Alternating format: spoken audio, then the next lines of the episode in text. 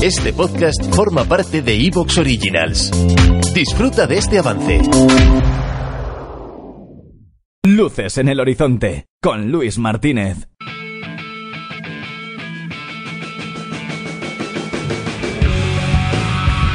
La verdad que en el mundo de los libros hay algo que es imprescindible. Y ese algo son las librerías.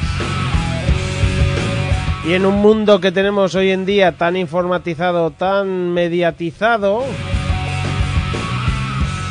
pues es imprescindible que podamos comprar libros desde nuestros aparatos electrónicos, desde nuestros ordenadores, y para eso existen librerías online como Cyberdark.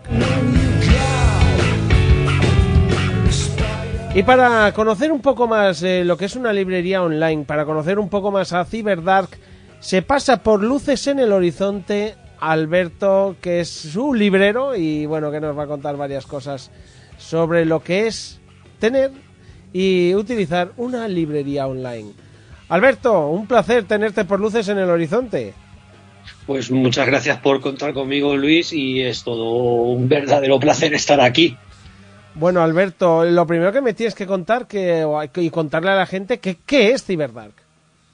Eh, pues, pues Cyberdark es una tienda, es una tienda online. Yo no sé si creo debería de, debería de consultarlo, pero posiblemente sea de las más antiguas que hay en, en, internet, que surgió al calor de, de, de, los foros propios de Cyberdark que creó David, el que el, el primigenio de, de, todo esto. Entonces él empezó a crear una serie de foros para discutir de libros, ciencia ficción, fantasía y llegado un momento dado decidió dar el paso, el paso y convertirlo también en una tienda un poco también para, para poder mantener lo que eran los foros y los servidores y demás.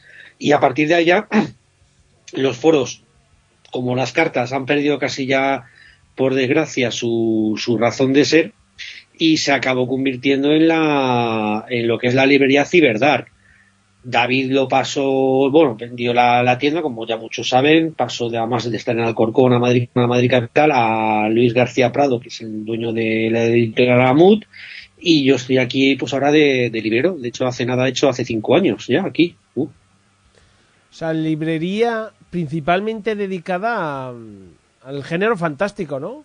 Sí, jefe, fantasía, terror, ciencia ficción, algo de histórica, ¿vale? Porque también hay algo por ahí, pulp. Ahora estoy metiendo algo de vez en cuando de. Me gusta meter algo de thriller o policíaca, pero siempre que tenga algo de relación un poco con lo que era, con lo que es la ciencia ficción, la fantasía, la fantasía y el terror. Eh, dime, Alberto, eh. no sé si, si puedes decirme cuáles son los, los libros que más se han vendido a lo largo de la historia de Cyberdark. Sí, de hecho hay un histórico en la hay un histórico en la página web web todo el que vaya tiene tiene un, tiene un histórico donde se puede ver el, los superventas año por año, vale no pero y luego hay un top general para todo.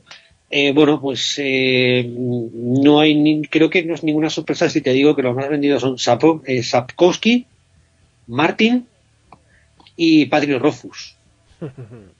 No, Solo, bueno, y luego ya tienes eh, clásicos, pues tipo el Jodender, Hyperion, los viajes de Tuz, que vale, sí, también es de Martin, y el que últimamente está entrando también muy fuertemente en ese listado es Anderson. Sí, Brandon Sanderson, sí, la verdad que es muy bueno. Y, y autores españoles, no sé si puedes decirme alguno.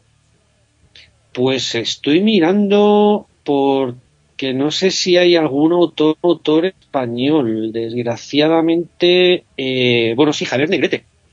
Bueno, que lo pegó, mal. pegó, que lo pegó muy, muy bien con la, con la serie de la espada de fuego. Bueno, pues, y además es bastante, para quien no la haya leído, merece mucho la pena. Es así de fácil, hace unas cosas muy locas.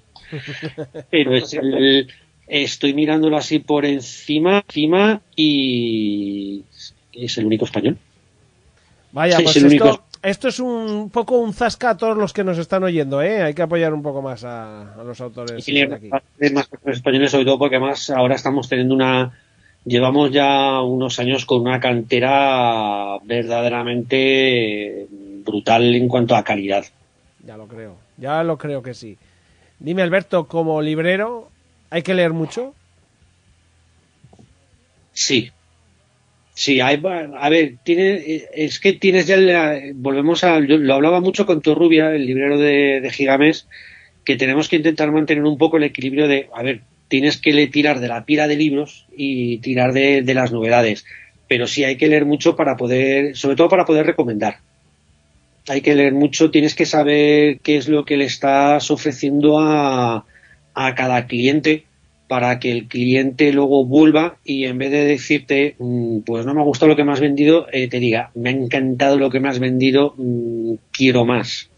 Y eso, si no, si no has leído, no, no lo vas a conseguir. Por muy buen vendedor que, seas, en algún momento vas a meter la pata. Entonces, tienes que leer y, tienes que conocer a los clientes también, sobre todo, para, para saber qué, qué libro le va a encajar a cada uno.